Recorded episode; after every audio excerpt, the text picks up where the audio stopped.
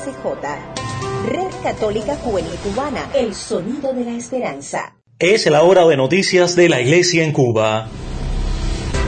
Red Católica Juvenil Cubana presenta En Detalles, En Detalles, suplemento informativo con noticias del acontecer nacional y extranjero de la Iglesia. En Detalles, En Detalles.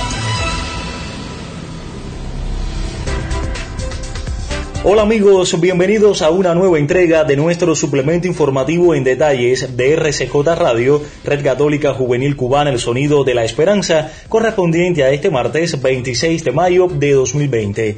En el comienzo agradecemos a las emisoras católicas latinoamericanas que reproducen nuestro espacio en sus parrillas de programación y a ustedes que nos permiten entrar en sus hogares. Recuerden quedarse en ellos, unidos en la oración. De inmediato repasamos la página de titulares. Hoy la iglesia celebra San Felipe Neri. Bajo su patrocinio en el siglo XIX se fundan las religiosas filipenses misioneras de la enseñanza. El Papa Francisco celebrará Pentecostés sin fieles, pero rezará Regina Cheli en público. Presentaremos en los finales de esta emisión una interesante historia de vida que cada día protagonizan las hermanas franciscanas de la Purísima Concepción en la diócesis de Holguín. Como siempre, le invitamos a una pausa antes de ampliar estas y otras informaciones. A todos, muchas gracias por la preferencia y buena sintonía en detalles. En febrero de 2019 vio la luz la Red Católica Juvenil Cubana. Nos unimos como grupo de la experiencia emanada de la JMJ Panamá 2019. Producimos contenidos en las redes sociales que nos ayudan de la mano de Jesús y nuestros guías espirituales a conectar cada día con nuestra fe. Contamos contigo, somos puente y esperanza. Anunciando al Rey de la creación, pues pensaba en ti, pensaba en ti. Mm-hmm,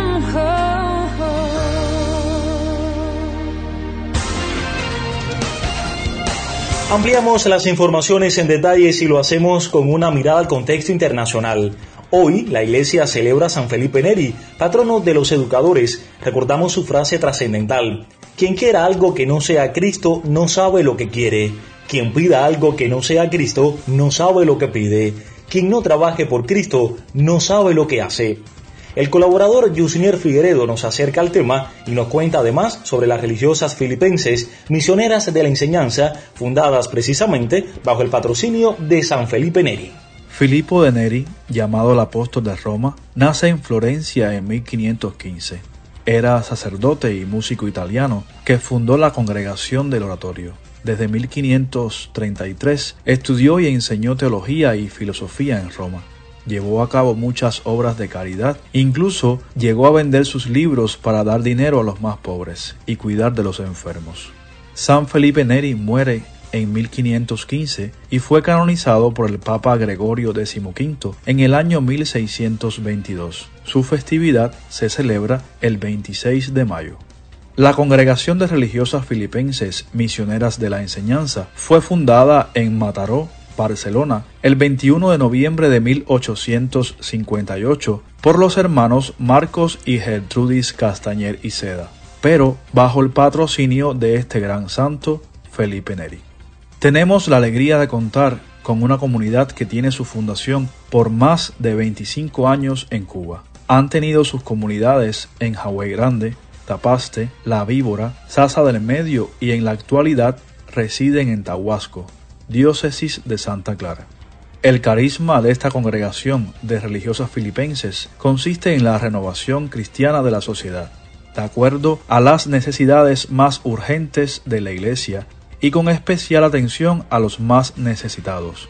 Ello incluye el espíritu de oración, la humildad, la caridad desde el amor vivido al estilo de Jesús, la sencillez, la alegría, la libertad, la obediencia a la voluntad de Dios, manifestada en la disponibilidad y la entrega gozosa.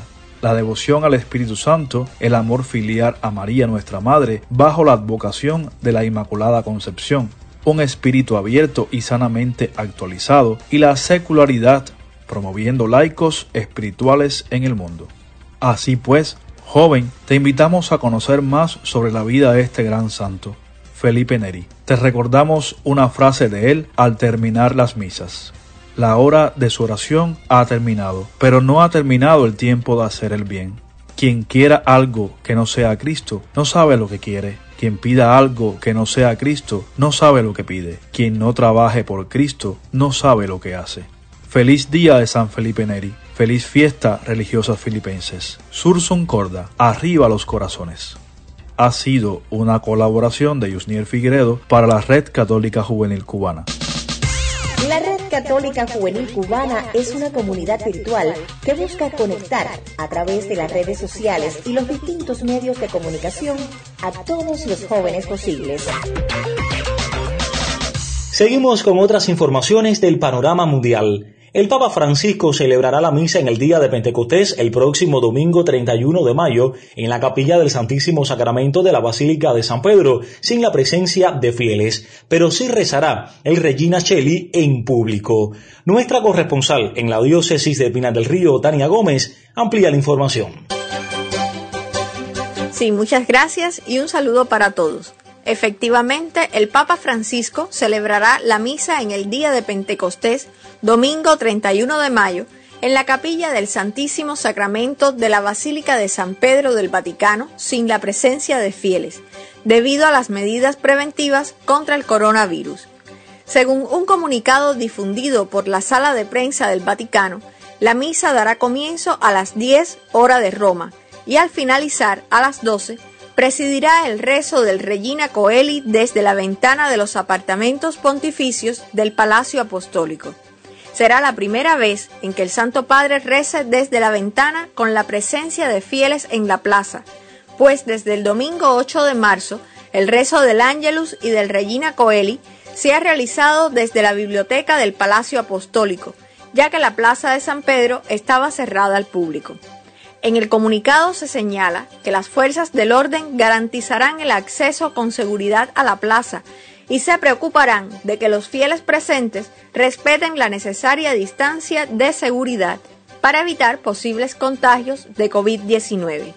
Aunque el pasado 24 de mayo el Papa rezó el Regina Coeli desde la biblioteca, la plaza se abrió por primera vez a los fieles.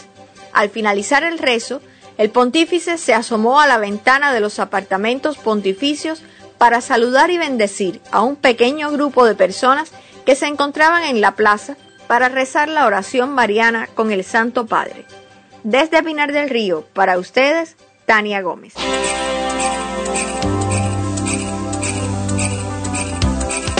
Ingresa a nuestro canal de YouTube y suscríbete. Conoce lanzamientos, noticias, eventos y actividades eclesiales que promueve la Red Católica Juvenil Cubana. Siempre enredados con Jesucristo. Ya lo sabes, suscríbete, Red Católica Juvenil Cubana.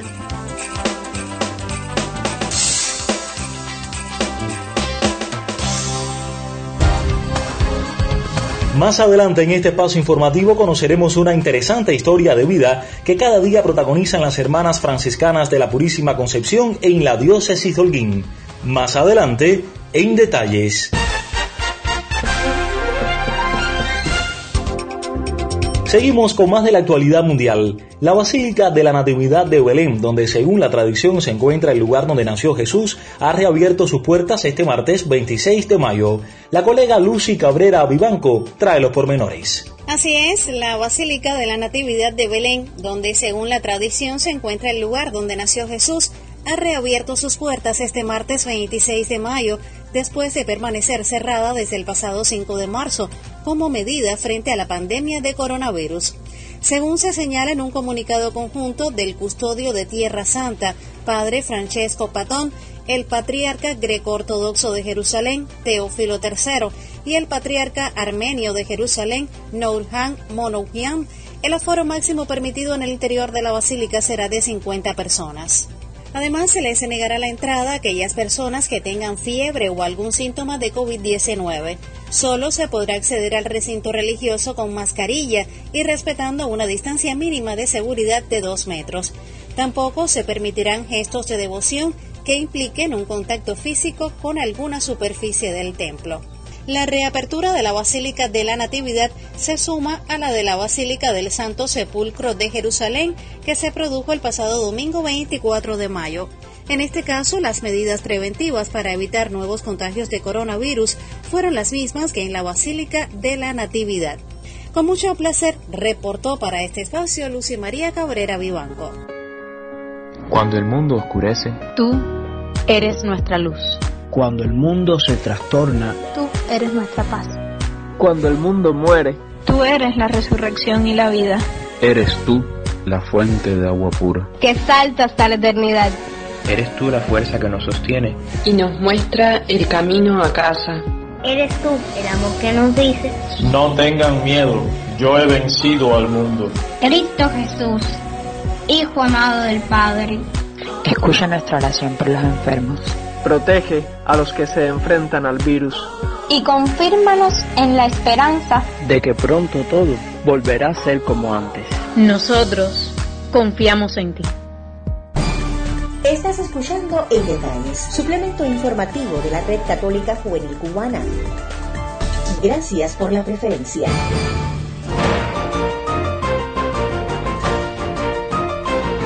Lo habíamos anunciado en los titulares. Las hermanas franciscanas de la Purísima Concepción en la diócesis de Holguín son responsables de un comedor para ancianos que forma parte de las acciones que ha emprendido Cáritas en esa demarcación eclesiástica para ayudar a los más necesitados. Ellas, sin lugar a dudas, protagonizan en cada jornada una linda historia de vida que hoy nos la cuenta Ana Margarita Pérez Alceda. Te escuchamos.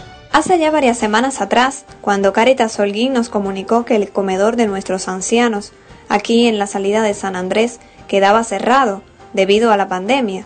Nosotras, las hermanas franciscanas de la Purísima Concepción, decidimos darle los alimentos sin elaborar desde nuestra casa. Muchos vienen agradecidos, en busca de lo poco que tenemos para darles, porque cada vez es menos, pero aún de nuestros alimentos personales les compartimos. Nos percatamos que varios ancianos no venían, entonces agarramos unas bolsitas y fuimos hasta sus hogares. Para ellos fue inesperado el gesto. Muchos lloraban de la emoción, pero aún así agradecían infinitamente. Al principio teníamos nuestro temor por esto del aislamiento social, pero uno lo hace pensando en Dios y así se vuelve una experiencia linda y gratificante, vivida con mucha satisfacción. Además, porque nuestra fundadora, la Madre Paula, nos dejó un legado. Los pobres son mi delicia, y eso es lo que tratamos de hacer. Es una crónica de las hermanas franciscanas de la Purísima Concepción de la diócesis de Holguín en la voz de Ana Margarita Pérez Salceda.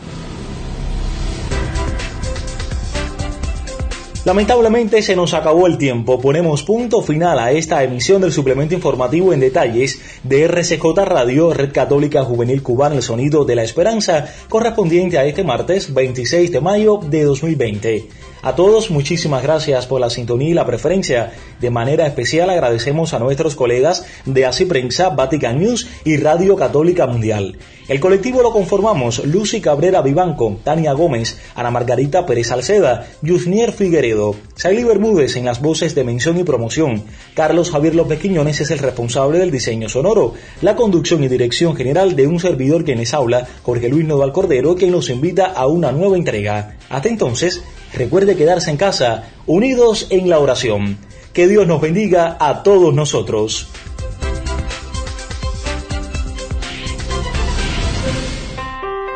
Esta es RCJ, Red Católica Juvenil Cubana, el sonido de la esperanza. Finaliza sus transmisiones RCJ Radio, Red Católica Juvenil Cubana, el sonido de la esperanza.